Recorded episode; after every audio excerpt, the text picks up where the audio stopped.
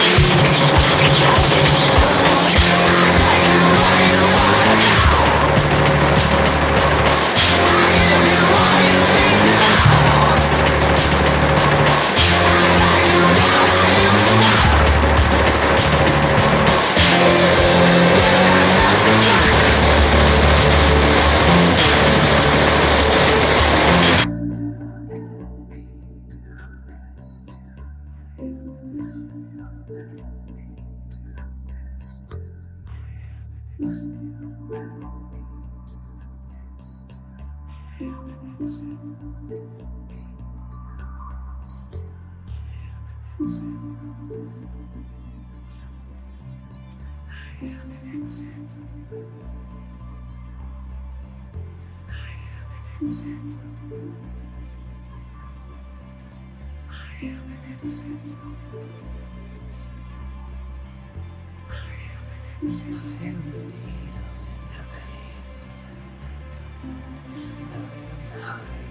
sustain. I am the portion of horror. I am the need you for more.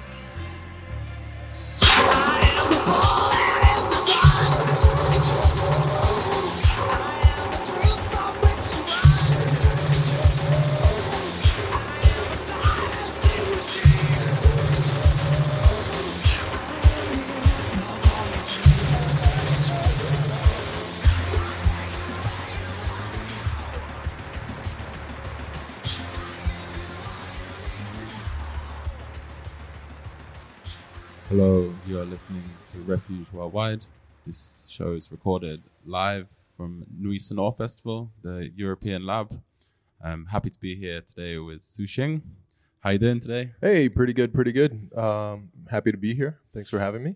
Absolute pleasure. Thanks for having us. Um, this is a listening session, so we're going to be doing more listening than talking for this first show. And over the next four hours, we're going to have a few different guests coming through the radio lab here. Um, yeah, Tsuzing is, uh, well, you can introduce yourself if you like. Maybe that's better than me doing it for you. Um, yeah, uh, I'm Tsuzing. I um, I produce music and I also DJ, like probably most of the guests you will be having on this show.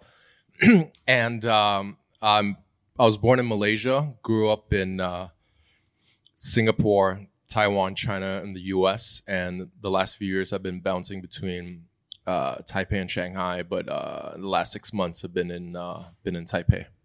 So there's a whole lot of very global influences there, all going into your music. Yes, yes, indeed. Um, yeah, so you're playing tonight at the festival in an hour or so. Yeah, that's right. Nice. And uh, yeah, when you get invited to do a listening session and you have to choose 10 tracks, I guess it's a kind of difficult task of distilling your tastes into quite a small amount of music. It's it's incredibly hard. I think I spent two hours trying to figure out which Nine Inch Nails song I will play, and I and I chose Mr. Self Destruct, which uh, which I opened the show with. So yeah, why why why that one? Why Nine Inch Nails in general? Uh, um, Nine Inch Nails. Well, I mean, there's like the obvious influences as a as a kid, right? Like you have like um, for me was uh, like Michael Jackson and uh, like uh, the Guns N' Roses, Nirvana, this kind of stuff. But it was Nine Inch Nails that um, this band that used a lot of uh, electronics, I guess, and um, actually has like you could hear like the direct influence to my current music. So that's why I chose Nine Inch Nails. Yeah, I mean that stuff's also pretty cinematic in like a real extreme way. Yeah, that's um, right. Yeah, I think I get the same sort of vibes from you listening to your stuff. Um, sort of Yeah. soundscapes and like very visual storytelling, but through music. And yeah, I mean Trent Reznor's also in the band. That- yeah, he's right. the he's the he's the main guy. He's the uh it's it's pretty much just him. Yeah. Yeah, yeah. it's, it's actually just just him. I mean, I think he has like like a touring band, like but I think he he I think when he like fired them, they went and started Filter. Anyways, this is yeah, I I I I'm I can't I'm not totally sure, but and actually Filter had a pretty decent first album as well, but anyways. So before we started recording, you were just telling me that there is sort of a chronology to the order we're listening to these tracks in. Yeah, that's right. Uh, I want to start from uh, just like uh, being a kid in Taiwan and like um, the music I could like get get a hold of from um, MTV, which is like you know the Nine Inch Nails, the Marilyn Manson, which is the next track I'm gonna play, and to like then being exposed to more electronic music, and then like um like being able to go to the states to find CDs and and and then like digging from there. Yeah, yeah in I was in Taipei a couple of weeks ago, and I was searching for a record store, and actually was not very successful in that. But I found a lot of stores selling CDs, which was yeah interesting to me. That Yeah, yeah. I mean, there wasn't a, a vinyl culture in Taiwan. Not really. I mean, in the in the past when it was the only format you can listen to music on, um, there was vinyl, but uh, there wasn't a big, you know, like Yeah. yeah. All right, then. I guess the spoiler for the next track is already there. It's Marilyn Manson. Yeah, actually, this uh, what's funny is I after I finished writing my um the the new album that's out right now uh called Green Hat um on Pan, um I was listening to it, and then I was just like just randomly one day going through some Marilyn Manson, and um and I, and I, and I realized like how much I was actually maybe copying his music without knowing, you know. And it's just because it's something you listen to as a kid, like a lot, right? And so it kind of like seeped into you without even like you realize that you're referencing the stuff. You know what I mean? Uh, anyway, so this is uh, Angel with uh, scab wings.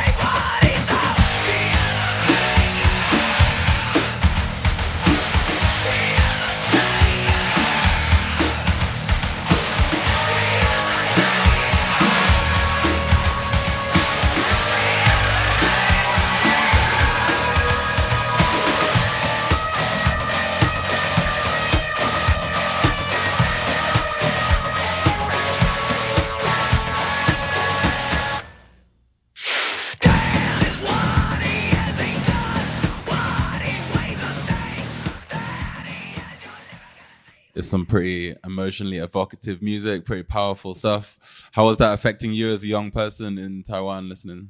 Uh, I rocked out. You know, it was uh, I was a angsty uh, teenager, so it it fit really well. I mean, there's like this Rage Against Machine. I mean, a bunch of stuff, right? But but I think specifically, uh, this album was actually also produced by Trent Reznor, and I think Trent Reznor just as a producer is just amazing. He's his attention to detail, like the the amount of like layering happening. That his his mix downs are so good. You can hear like so many things happening at the same time. Like like he really yeah made And were album. you were you picking up on those things as bef- like kind of before you started making music yourself? Or No, not not really. I I didn't really realize why I could hear so many things at the same time. Later, you realize it's called good mixing, right? But uh, but I definitely noticed like there was a million elements going on, and I could like you know And uh, yeah, so talk about talk us through the chronology of this a little bit. Um, what age were you when you were in this stage of the musical timeline, and when did the music making come? How much later? Oh, um,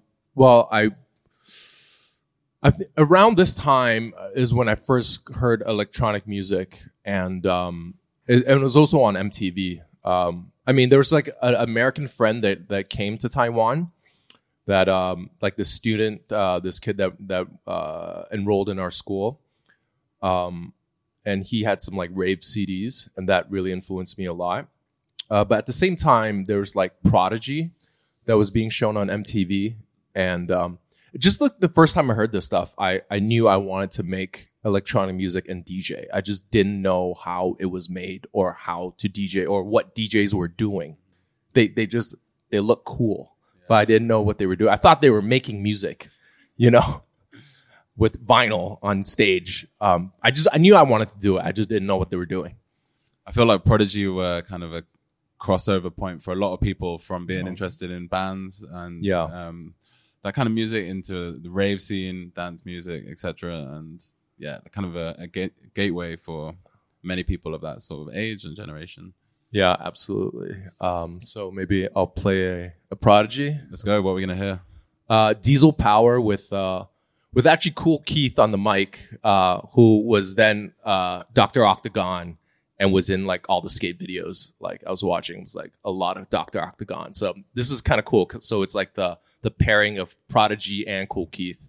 Uh, this is Diesel Power. Thank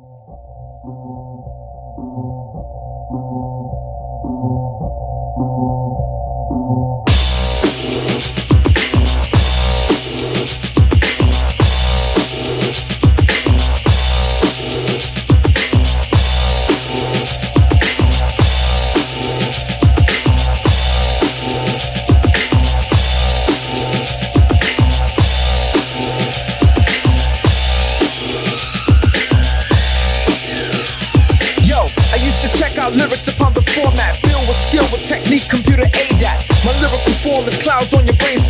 Get hype, think, thought, flow, acrobat, sync the track, pump the track, dance missions, clubs like pose, react by slow visions. And hurry to more reflects on the dance floor, blowing up and having mad people showing up, packing crowds, jam-packed venues. Needles collapse while atmospheres continue. Sprinkle that, winning like that, moving like that, hitting like that. The melody is fat. Yo, I'm on the energy source, the cosmic boss with prodigy, flipping astrology. My intellect's the power with diesel power.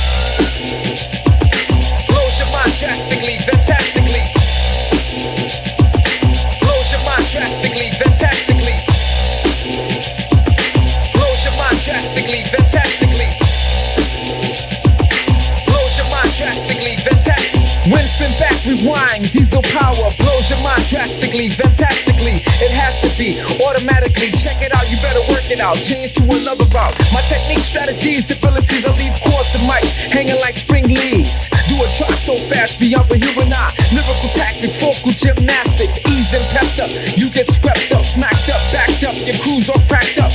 Check it slow, pick, choose quick, you can't stick. My metaphor range the strangest angles. You get tangled, twisted side affections. Channels repeat, texture, mind adventure, exploit the point. Enter to devour. My intellects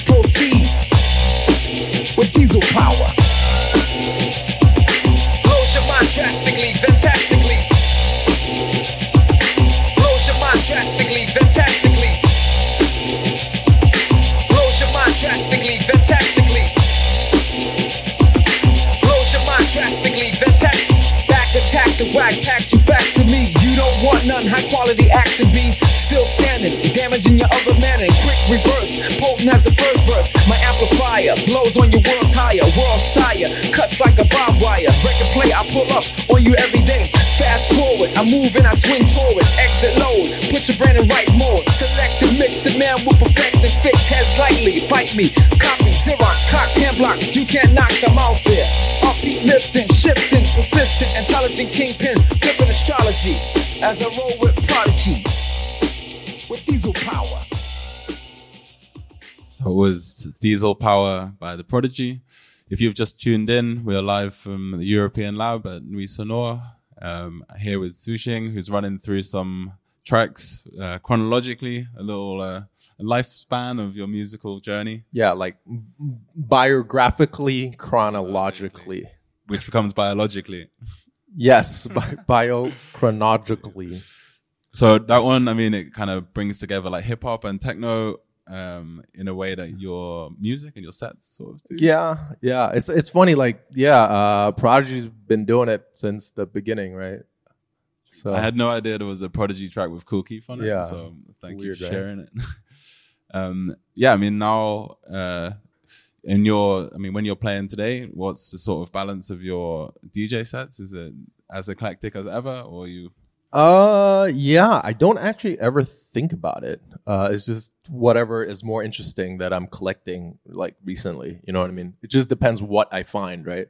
It's like going out fishing and then it's like what we're having today is the catch of the day. you know what I mean? Like, I guess that must be difficult in some situations where crowds, especially go as you as your profile grows and you play bigger and bigger events and there's more expectations of Yeah, what's what your music means to different people. Um, that must put you in some kind of complicated situations. Let's say yeah, yeah, it does. not everyone wants the catch of the day. Yeah, no, yeah. but you're having the catch of the day. Okay. Um, yeah. yeah, I mean, so far we've listened to Nine Inch Nails, Marilyn Manson, Prodigy. It's, uh, I guess, the thread for me from what we're hearing is this very like big tracks, powerful production, and a lot of energy. And Well, but we're we're about to change gears. Change gears. Well, what what happened around this time um, is I I moved to China um, around 1998 from from Taiwan to China, and in China during this uh, this era, um, it was collecting a lot of uh, not collecting. It was importing a lot of waste from the West. Okay, so this is like super interesting. So CDs that are uh, manufactured but are not able to be sold are destroyed. Um, they're like um, they're they're clipped on the edge of the CD, or right or hole punch right in the like to the like side of the center. So it might clip off the first track, or it might clip off like the last two tracks. So these CDs are then um, uh, like okay, so they're imported into China as garbage, and they're supposed to be destroyed, right? But then they're not. Obviously, a lot of it gets leaked into the uh, black market. So we were able to find a lot of these CDs, um, and that's actually how I, I got into contact with like a lot of electronic music. And and so I could also tell you which CDs were like people thought we're gonna sell a lot of copies of, but like totally didn't, you know? okay, tell us. I, I, I, Crazy. And then on these CDs you listen, I guess your experience of listening to it is just missing one track from the middle or the end. Uh, no, well, it's always the end. It's always the because if it's if it's the front, the CD won't load. If it's the front, if it's the start, it won't load. But then the end, uh, you know, you can listen to like the first like eight tracks, you know, and then maybe miss the last two tracks. So there's something missing from your experience of these Yeah, albums in a kind of yeah. beautiful and crazy way. That's right. But then, but then these CDs were like 50 cents, you know, like they were super cheap. Um, so I, I would like after school go, uh, cause these guys were like s- selling the stuff on the street, right? And then I, I would go there so often that they would know me and then they would just be like, you know, you can just come to my house. So I'll go to their house and it's just like this, you know, yeah, just, yeah, this is insta- like piles of garbage, basically piles of garbage. So, you know, people dig in dusty record stores. I'm like digging in this garbage dump, basically. Nice. Um, okay, so you said we're gonna have a bit of a change in pace. Okay, Up right. next. So around that time, I, I found this uh, uh, Steve Reich remix CD. Uh, it was put out by uh, Nonesuch, and I was buying a lot of CDs based on the cover. I was, uh, you know, around the late '90s, there was a, a kind of a, a techno electro uh, electronica aesthetic, and because I was buying all these CDs without knowing the artist, I would try. You would have to figure out like the cover art uh, would like signify what kind of music's on there, right? So there's this kind of aesthetic that I was I was looking for. Uh, I guess the most uh, iconic of this kind of aesthetic would be the Everything But the Girl C- CD. You know, um, with them in the car lo- looking uh, at the you know that's anyways. So I would be looking for CDs with this kind of aesthetic, and uh, and this Reich remix uh, cover was like uh, it was like the ocean, and it had this kind of like graphic design that looked really cool, and uh, there was like a bunch of like remixes from Mantronix, Coldcut, and I, I didn't know who Steve Reich was at that time. Um, uh, I heard the I heard the album was amazing, and I really wanted to hear the original, but uh, I couldn't find the CD, and so I would go on Amazon uh, to just look at the because you couldn't hear previews at that time. Uh, Amazon was just a marketplace, so I just like look at these like CDs and like try to imagine what like the original music would sound like, you know. Um, but anyways, this is uh, Steve Reich, uh, different trains.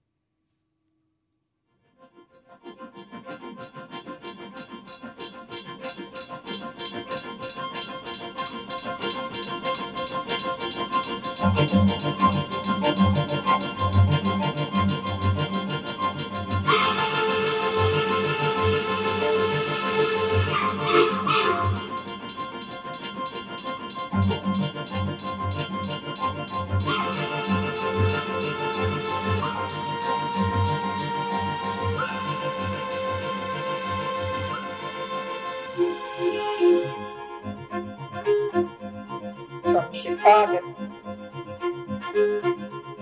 From Chicago. From Chicago. From Chicago to New York. From Chicago to New York. From Chicago. From Chicago. From Chicago to New York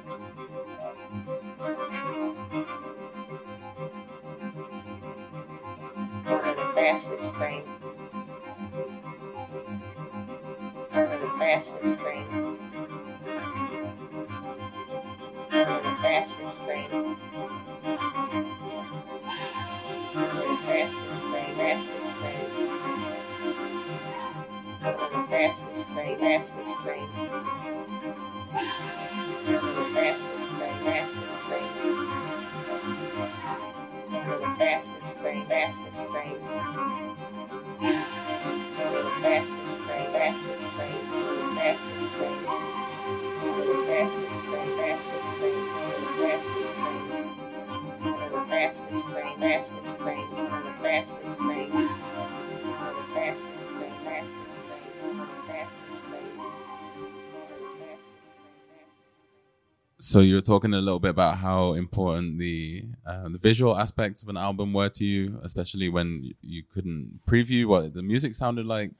I wonder how much of that has played into how you release your music nowadays. Um, your new album, especially Green Hat, it is there's a very well considered visual story being told there. I feel. Um, maybe you can tell us a little bit about how you've taken you know, your appreciation of the vis- visual elements of an album and brought it into your own work. Um, yeah, I I've always really uh, enjoyed uh, you know a nicely packaged uh, music product, um, and uh, I'm a, a big huge fan of the photographer uh, Yuan Xiaopeng, and it's uh, it was a super I was super stoked to be able to work with him to get that cover shot. Yeah.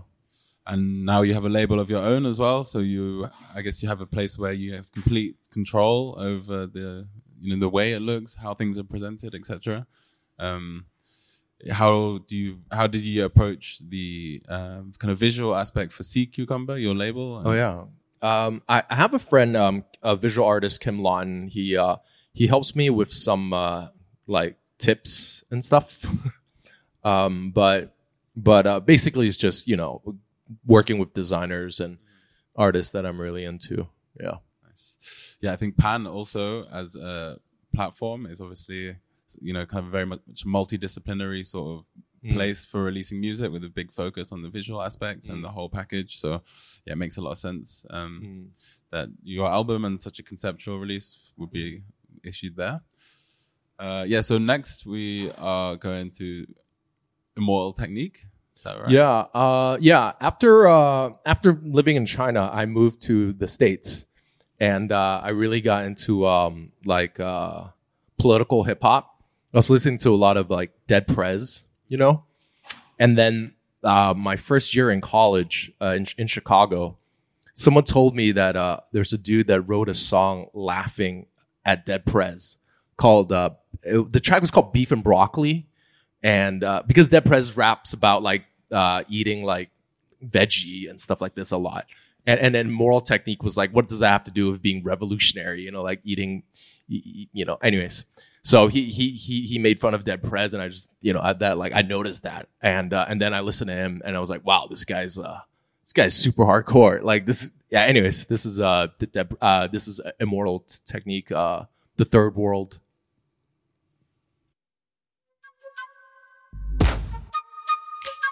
Yeah.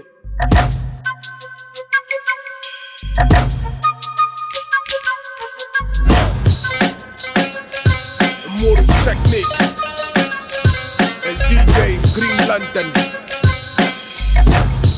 Third world motherfucker. I'm from where the golden diamonds are ripped from the earth. Right next to the slave castles where the water is cursed. From where police brutality's not half as nice. It makes the hood in America look like paradise. Compared to the AIDS infested Caribbean slum. African streets with a passports and American gun. From where they massacre people and try to keep it quiet. And spend the next 25 years trying to deny it. I'm from where they cut your hands off if you make a fist. And niggas throw coca uh, cause the job market doesn't exist. Except slave labor, modern day company store. And peacekeepers don't ever, ever, ever come here no more. From where the bombs that they used to drop on Vietnam still has children born deformed eight months before they gone. I'm from where they lost the true meaning of the Quran. Cause heroin is not compatible with Islam. And niggas know that, but grow that poppy seed anyway. Cause that food wrap parachute does not come every day. I'm from where people pray to the gods of their conquerors. And practically every president's a money launderer. From where the only place democracy's acceptable is if America's candidate is electable. And they might even have a black president, but he's useless. Cause he does not control the economy, stupid. Lock and load your gun where I'm from, the third world. Son to many places, but I'm third world born. Gorillas hit and run where I'm from, the third world, son. You polluted everything and now the third world's gone. The water's poison where I'm from, the third world, son. 700 children died by the end of summer. Revolution to come where I'm from, the third world, son. Constant occupation leaves the third world torn. I'm from where the Catholic Church is some racist shit. They help Europe and America rape this bitch. They pray to white Spanish Jesus, whose face is this? But never talk about the black. I'm from where Soviet weapons still decide elections. Militaries like the mafia, you pay for protection. Catamite sex clauses with the country sells. And rich white businessmen make the best clientele. I'm from where they too pussy to come film Survivor. And they murder Coca-Cola union organizers. I'm from where the justice system is está podrido. Fuck government, niggas politic over perico. Rebelde conocido, enterrado vivo. Como otro argentino desaparecido. Cause RICO laws don't apply to the CIA. And motherfuckers make sneakers for a quarter a day. I'm from where I read that when you went back to uh, Shanghai from the US, that you had a, a shot to play at Shelter Club, and you played a full set of Dead Prez and Immortal Technique. Uh, no, no, no, no, not not not a full set, not a full set. No, I played I played Dead Prez halfway through a techno set, and it cleared the floor, like totally cleared the floor. And then the owner of Shelter ca- came up to me, and was like, "Fuck these people." it's like, yeah, he was like super super supportive. That's a real one. Yeah, sick. Um, and the, so the next artist you got is someone who I didn't know much about before receiving your list of songs yesterday, and then I noticed that there's three songs from the same person. Oh yeah, right, right. So I guess this next artist has also had a big impact on you. huge, huge, huge. Uh, uh, my my uh, IG profile photo is his uh, second uh, Dabrye record cover. Um, so he, he he records under a lot of names. Dabrye, Tadd Mullinix is his real name. JTC. Uh, uh, anyways, uh, and a few others. He uh, Charles Manier, obviously. Charles Manier is his EBM project. So he does like hip hop, drum and bass, house, and uh, and EBM industrial. He does it all. It's pretty rare to have an artist covering so much ground. Like, Yeah, yeah, it's kind of crazy. So his drum and bass stuff got re-released by Aphex Twin. His hip hop stuff, he's worked with like like Jay Dilla reached out to him to make you know to make a track. Like okay, like you know what I mean. Like everything he does is like So how did you get in touch or come in contact? oh how how do I how do oh Yeah. how, how do I hear about his music? Yeah. Or, Um, I haven't like at that time. Actually, just a, a friend showed me this one track. Uh, uh, he he came over to my house. We were like jamming on uh, on Reason. He he brought his laptop and we were like uh, trying to make some beats. Anyway, so he he played this this song and it just like totally blew me away by how like mi- minimal was. The so the first thing I heard from him was his Dabrye stuff, and it's the song uh, "Smoking the Edge."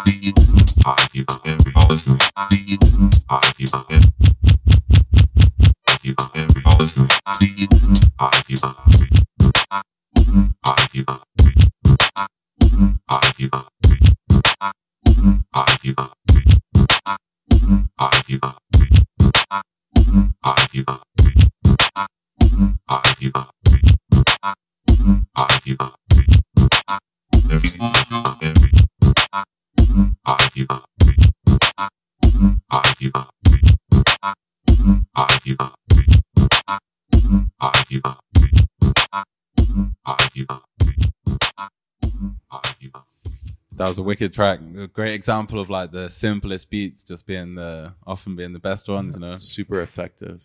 I think I I bought this record, this one three record, like four times.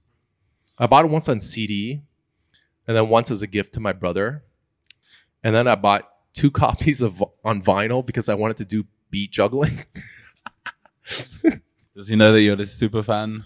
Oh, he he he knows Yeah. he knows I'm a super fan. You should make some beats together one day, man. Yeah, yeah. I, I, I wouldn't dare ask him. Um, dream Um, scenario. but but after he he he he put out this record, then I think he uh he uh he went and bought a bunch of analog gear and was able to make the house music that he wanted to make. And uh, this is this is his uh like one of his house project. But what's interesting is his what he calls house. I think a lot of people it's like early house where it's like way more raw and like like acid, you know. Uh, this is his project with uh, D Mark Cantu uh, called 2 AM FM. Uh, this is Poison Dart.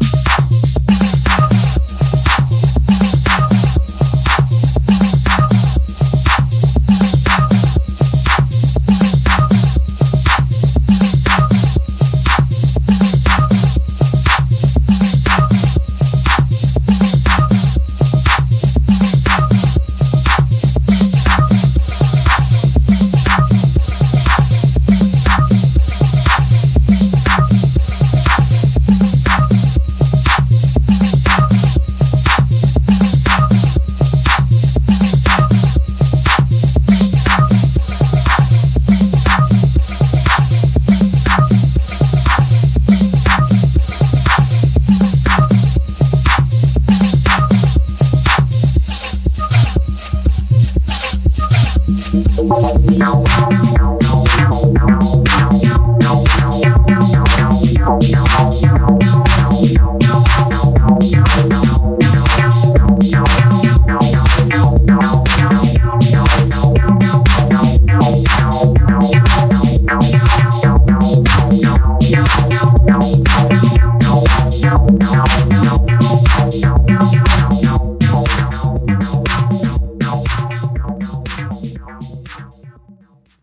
love the expression on your face when that bass line came in. It's just the nastiest, dude.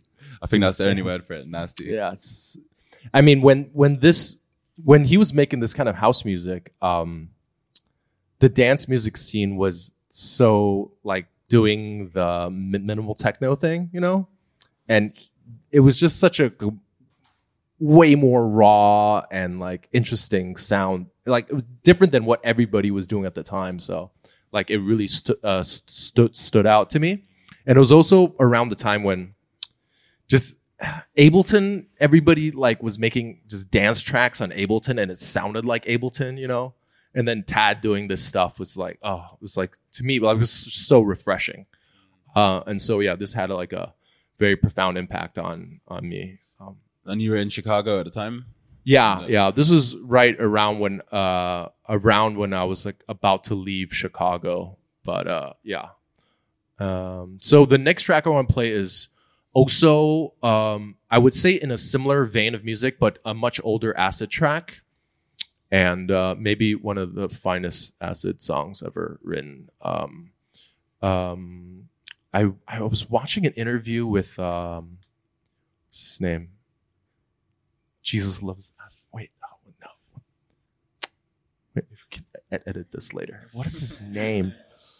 Um, wagon, wagon, oh, wagon. Is it Wagon Christ? Who's the guy who does a lot? Like I love acid. Luke Viber. Luke Vibert. sorry, it's Close, close, close. No, I was uh, I was I was watching an interview with Luke Vibert recently, and he was talking about also being super into the song, and that uh, one day when um, when he was uh, pick he was getting picked up for his gig, he was in a car, and somehow he was chatting to the driver about about uh, acid music, and then the driver was like, "Oh yeah, I wrote the song. Uh, Jesus loved acid." He was like, "What the f- what the fuck?" You know, he was like being driven by the guy who wrote the song. Um, so obvious, obviously, his career didn't go that. Yeah. Now, I wish to speak to all men and women engaged in violence. I appeal to you in language of passionate pleading. On my knees, I beg you to turn away from the path of violence and to return to the ways of peace. You may claim to seek justice.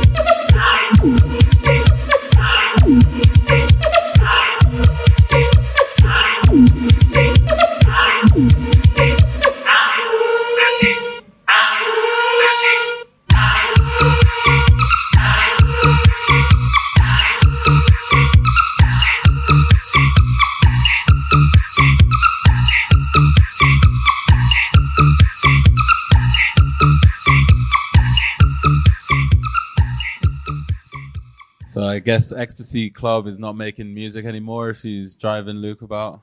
Yeah, yeah, very unfortunate. Very unfortunate because that song is like so sick. But there's a big back catalog of stuff to dive into, or he's just No, uh, it's like that one. Just one track. One, yeah, one Yeah. hit. yeah. I mean, but sometimes that's all you need, you know. I mean, I think it's like, you know, yeah, True. Just leave your mark and then drop Yeah, mic. yeah, You're done. okay. Yeah. I mean, I you know, I, I I often think that like people write a lot of music, but I'm like, for what? Like, cause you you know, like you just just write like three songs that are really really good, cause yeah, I mean, True. It's gonna last them a lot longer. yeah, like like Derrick May did, like Mm. just write like just, it doesn't, yeah. Anyways, yeah. So we have like six or seven minutes left. Maybe a couple more tracks. Uh, Yeah, uh, yeah, real quick. Um, I guess ancient methods is super important to me. Because again, like at that time, he was uh, just doing something completely different than what everybody else was doing, and uh, really, really influenced me.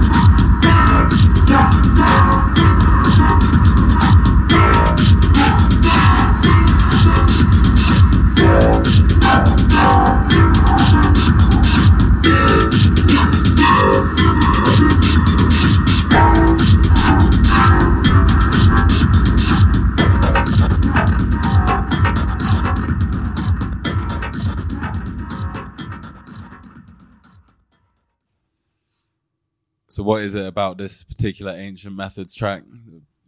Um, well, not just this, but like, uh, like his uh his his whole like those early records at that time was just like you just bring back this kind of like hard techno but with more of a was this like rhythmic noise like uh uh like influence which was like new to techno at that time i feel And what time are we talking about here? Like how? this was like late 2000 late 2000 early 2010ish Okay, you know? cool.